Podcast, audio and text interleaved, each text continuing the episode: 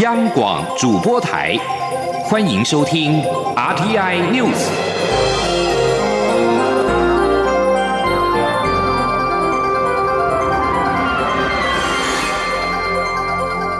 听众朋友您好，欢迎收听这节央广主播台提供给您的 RTI News，我是张顺祥。蔡英文总统接受《时代》杂志邀请撰写专文，标题是《台湾总统：我的国家如何预防 COVID-19 大爆发》，向国际社会分享台湾面对武汉肺炎的成功防疫经验。总统在专文当中表示，台湾的防疫成功最大的原因在于台湾人民愿意团结在一起，携手合作，共度难关。他也强调，尽管台湾被排除在世界卫生组织和联合国之外，仍然愿意发挥我国的强项，跟全世界携手合作。总统在文中表示，台湾是坚韧之岛，数百年来历经沧桑，终究能够克服逆境，并且生存下来。全国上下总能坚忍共度。面对新型冠状病毒疫情也是如此。尽管病毒的传染性非常高，而台湾又跟病毒发源地近在咫尺，但仍成功遏制境内大流行。截至到四月十四号，台湾的累计确诊病例不到四百例。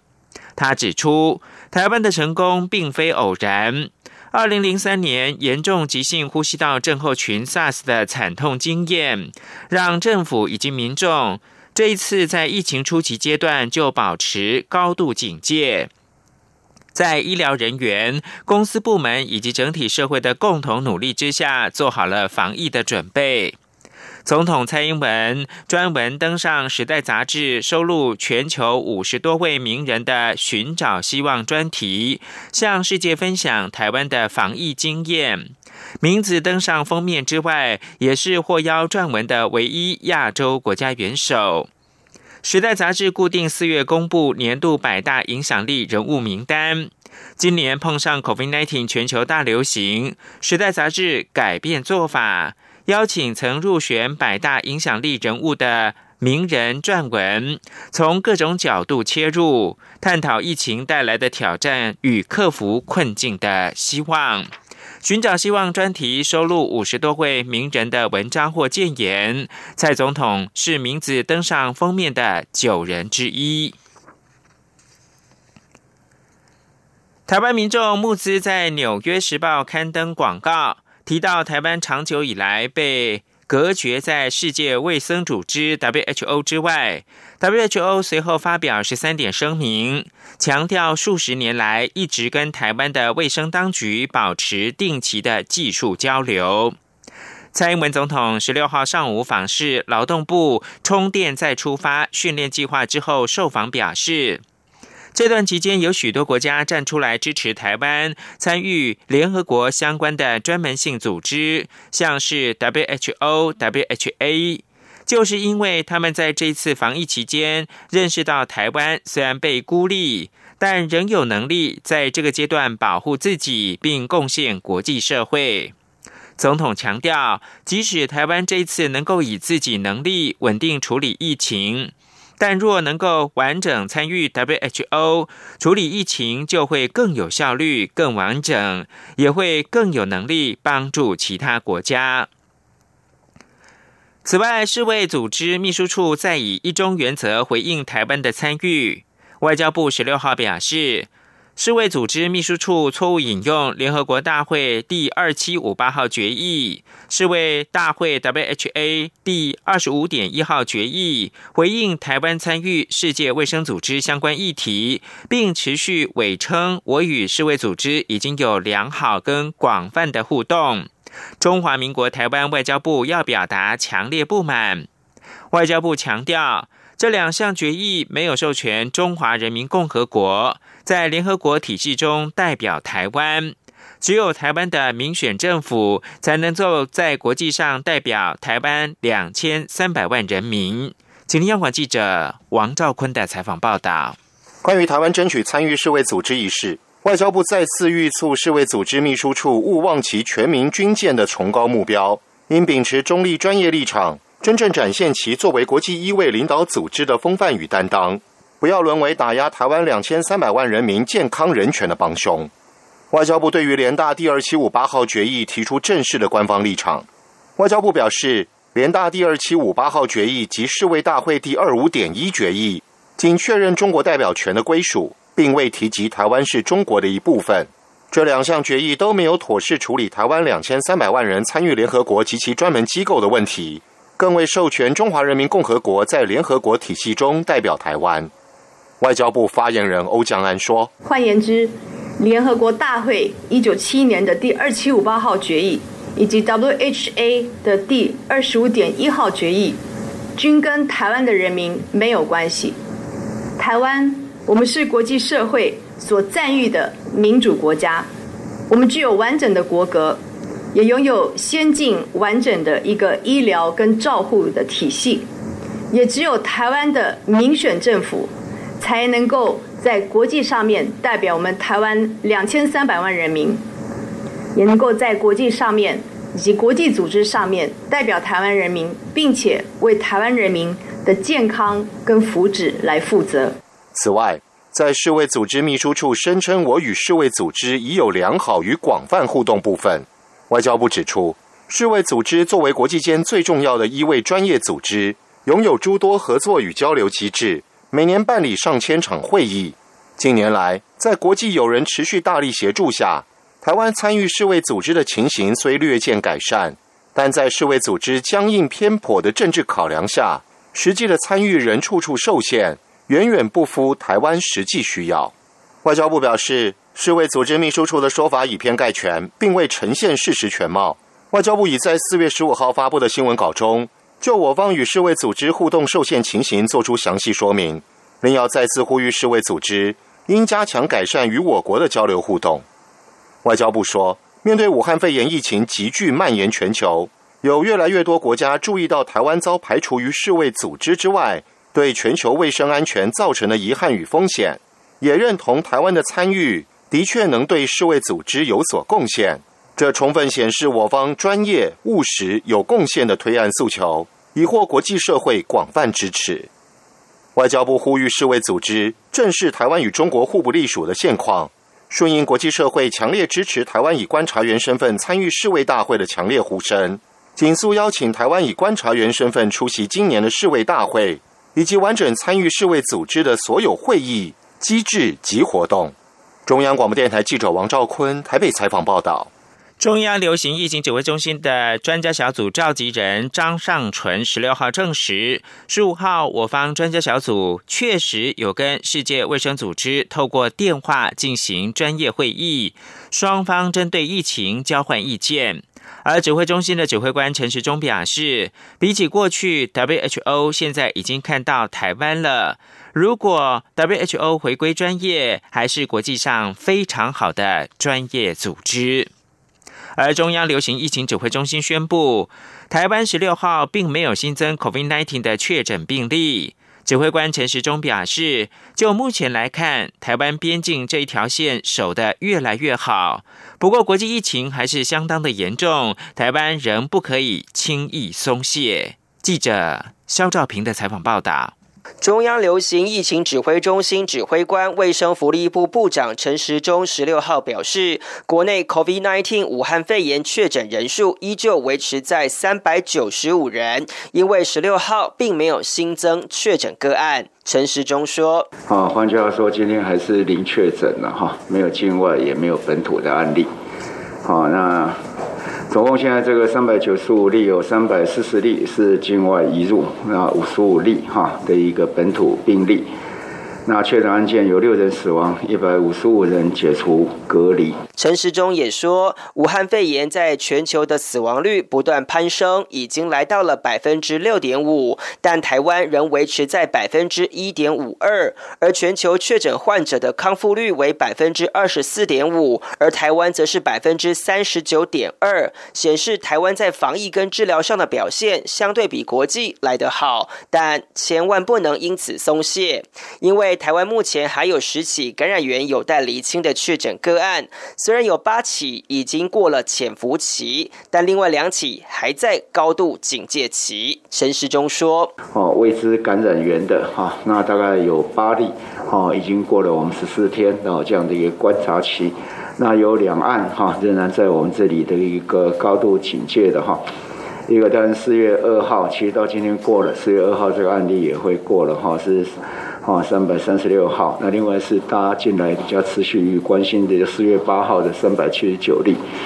啊，三百七十九案，哈，这几个，哈，这两个我们在持续在疫调，哈，跟相关的检验都在进行中。陈时中表示，台湾已经连续四天维持没有新增本土确诊个案，但看看国际疫情，就知道台湾真的不能松懈，一定要做好社交距离以及卫生防护。至于台湾防疫为何能被外界赞扬，陈时中认为，除了有政策透明度以及专业防疫团队外，就是人民愿意一起配合。共同守住防疫阵线。中央广播电台记者肖兆平采访报道。台湾二零一九冠状病毒疾病病例十六号再度零确诊，饭店业者再度点灯庆祝这项好消息，包括了圆山大饭店点灯 Zero、君品酒店点灯夜等等。那么。福华饭店以及香格里拉、台北远东大饭店，还有高雄的汉来大饭店也点灯，要照亮在台湾防疫最前线人员。稍早，行政院长苏贞昌在行政院会则是表示，出现了零确诊，可见之前担忧的第三波疫情挑战稍微的缓解。捷克众议院十六号举行台湾口罩的捐赠仪式，由议长冯德拉切克亲自主持。驻捷克代表柯良瑞期盼台湾早日参与世界卫生组织，分享台湾经验。而外交部十六号则表示，我政府决定要捐赠日本两百万片口罩，协助日本来抗疫，以强化双方的防疫合作，贯彻台湾能帮忙，而且正在帮忙的决心。这批口罩由台湾日本关系协会会长邱义仁代表我政府捐赠，日本台湾交流协会代表全玉泰接受，规划近日内起运到日本，将透过日华议员恳谈会转至日方，提供日本国内一线医疗人员。而全球防疫，台湾可以帮忙，而且正在帮忙，在援助邦交国博流方面。十六号举行了捐赠仪式，共同提供影像、气管插管系统、抽痰机、病毒核酸侦测试剂等设备，总值达新台币一百多万元。记者郑祥云、陈国维的采访报道。各种医疗防疫物资装箱陈列在一块，总价值超过新台币百万。国际福人社和星光医院及马街医院共同援助博流，捐赠实验室裁剪设备、病毒核酸侦测试剂、抽痰机，还有可以让医师保持一定距离进行诊疗的影像气管插管系统。这也是台湾的一个产品，就是在帮这个武汉肺炎的病人插管的时候，可以让这个插管的医师可以得到一个比较好的防。防护，然后插管的时候的视野影像都会比较好。星光医院日前透过视讯协助博流筛检病毒，近期更派两名专家到当地协助防疫。我们派了两位重要的医疗人员，一个呢就是教他们如何使用呼吸器，那么第二个呢就是派一个医检师教他们。如何来做 RT-PCR COVID-19 的检查？我们在博流本来是要提出三年的一个口腔照护计划，那刚好遇到疫情的关系，所以我们就先哈救急哦，在这个防疫医疗物资部分，我们先来做这样一个计划。博流驻华大使欧克利在捐赠仪式上致赠国际福人社感谢状。他说：“博流人会永远记得台湾人的好。” I know the people of Palau will remember your help and your donations forever. 所有援助设备将安排专机运送，展现我国官方与民间对友邦的重视和共同抗疫的决心。中央广播电台记者郑祥云、陈国伟台北采访报道。目前滞留在中国武汉跟湖北其他省市的台湾民众大概还有七百多人。政府决定以指定航班的类包机模式接回。目前，海基会更已接洽中华航空，指定两个航班，在二十跟二十一号飞往上海接回国人。指挥官陈时中十六号再度重申，下个礼拜一二就会有相关的类包机飞回台湾。两个航班大概各有两百二十八人跟两百二十四人，当中也包含有需要的人，总共大概会有四百多人。指挥中心表示，从武汉返回台湾。的都必须要接受集中隔离十四天，并且观察健康的情形，期满才能够出关返家。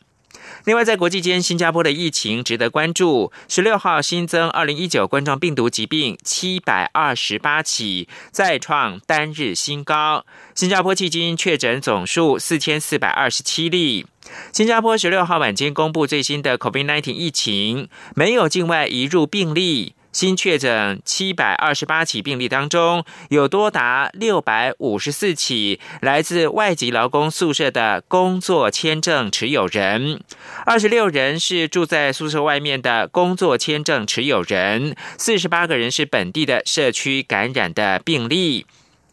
新加坡十五号新增四个感染群，十六号再增五个感染群，外劳宿舍成为新加坡疫情防治关键。这里是中央广播电台。大家好，我是卫福部新口司司长盛立忠。今天告诉大家如何应对疫情的压力，请记得戴口罩、勤洗手。每天观看疫情新闻，建议不要超过三十分钟，以免增加焦虑感。多运动，吸收防疫知识，多跟亲友联系，互相鼓励。只要全民合作，一定能战胜疫情。感到焦虑、沮丧时，可拨打一九二五安心专线，接受专业的协助。有政府，请安心。资讯由机关署提供。是阳光，像台湾之光穿透世界之窗；是阳光，像神鹰翅膀环绕地球飞翔。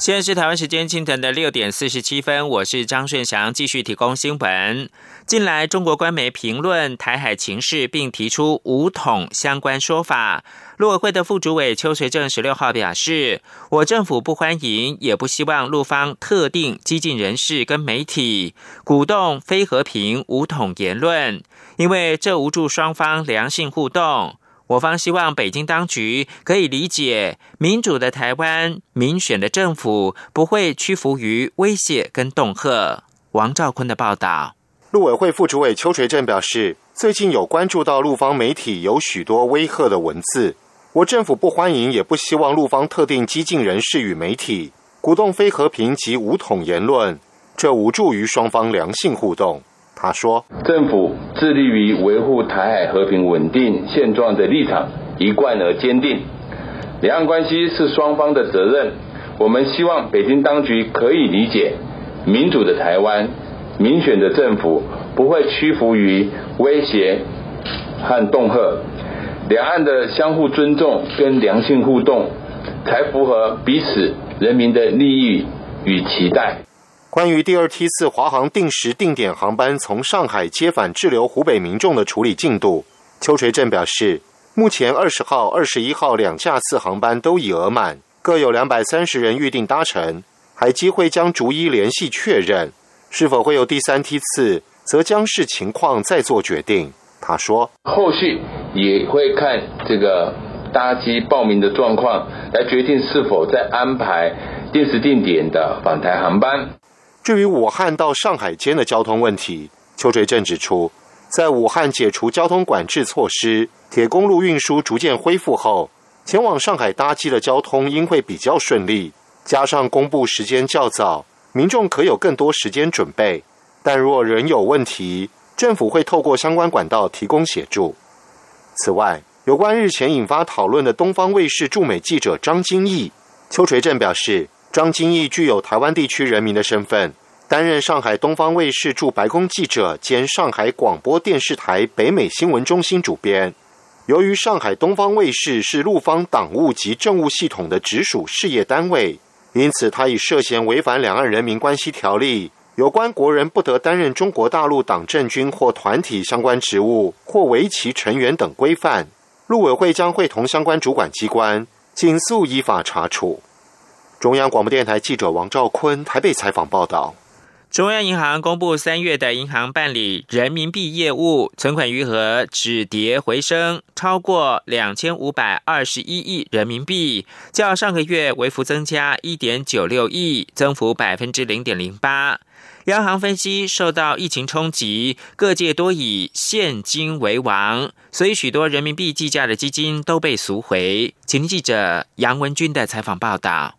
中央银行十六号下午公布台湾国内银行三月办理人民币业务最新情况，台湾国内人民币存款余额达到两千五百二十一多亿，增加一点九六亿，增幅百分之零点零八。其中以本国人和本国公司为主的外汇指定银行 DBU 人民币存款余额为两千两百零五亿多人民币，较上个月增加六点七二亿。至于境外个人、法人以及境内金融机构为主的国内金融业务分行 OBU，则是减少四点七六亿，减幅达百分之一点四八，达到三百一十五亿多人民币。央行外汇局行务委员陈婉宁分析，人民币存款增加主要是 DBU 增加，定存跟活存都金额增加，但个人户减少，法人户增加。推测是与三档国际债券到期有关，且受到疫情影响，许多人民币计价基金都被赎回。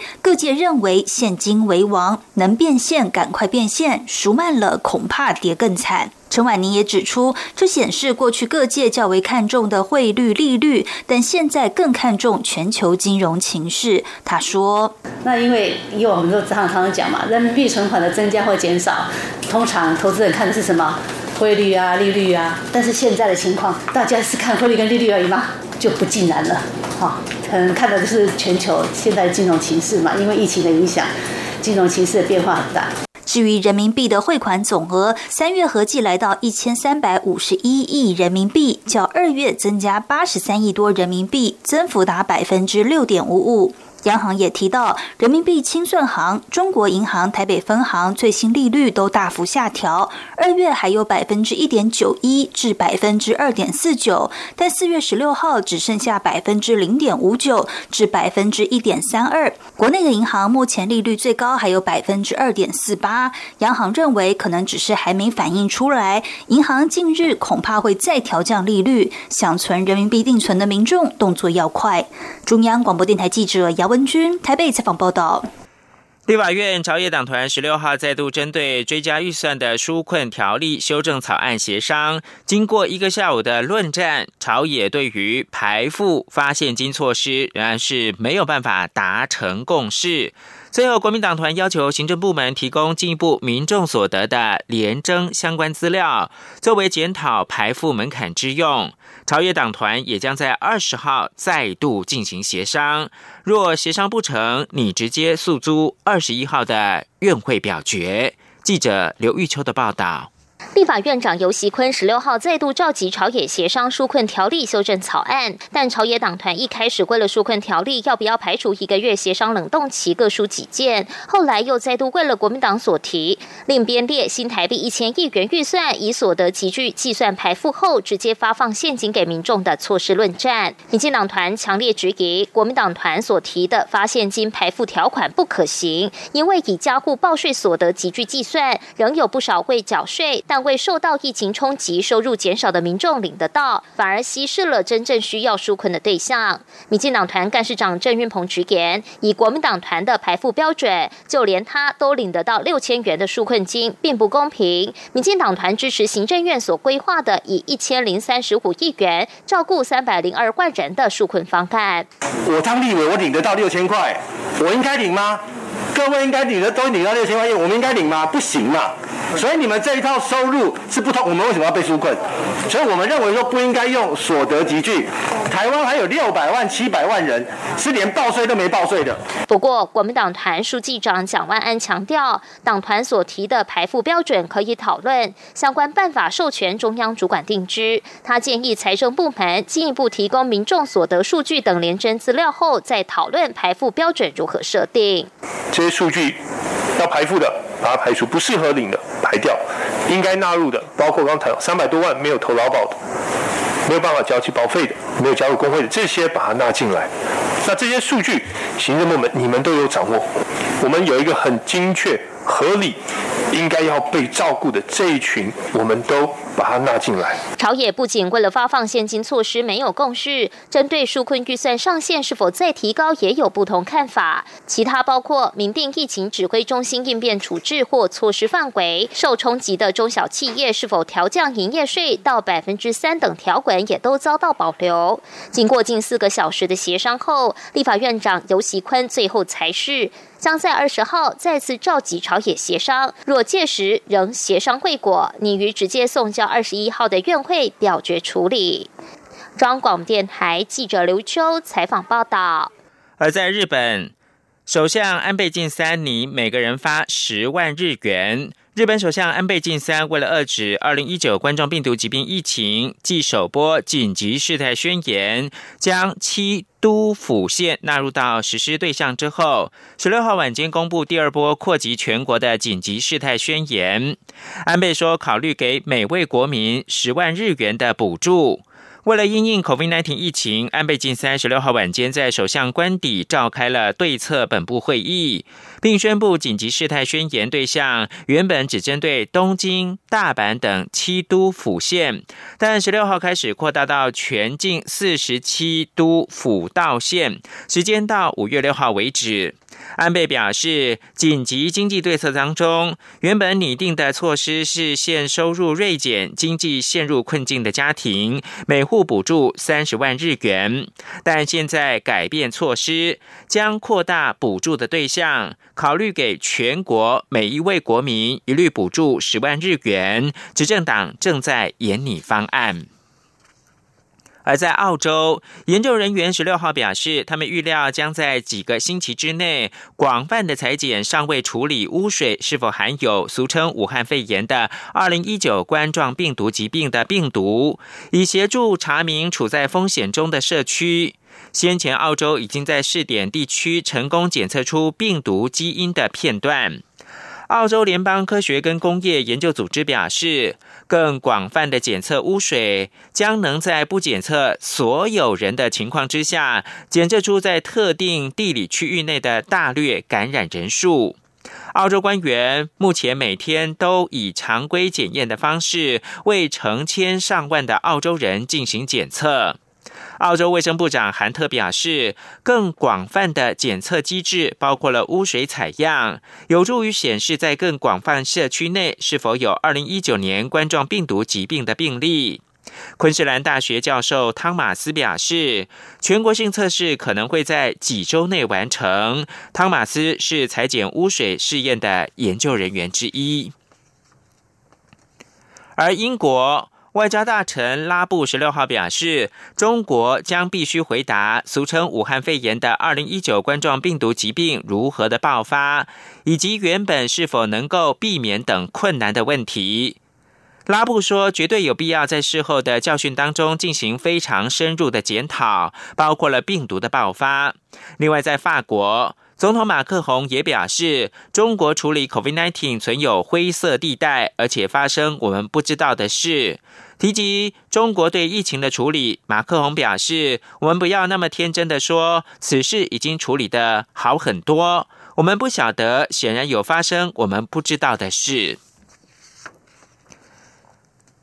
华尔街日报》报道，美国国务院备忘录表示，中国近期以确保品质为理由，加强出口的管制。美国厂商在中国生产的 N95 口罩、检验试剂等防疫物资没有办法通关，影响到全球对抗俗称武汉肺炎的2019冠状病毒疾病的疫情。以上新闻由张顺祥编辑播报。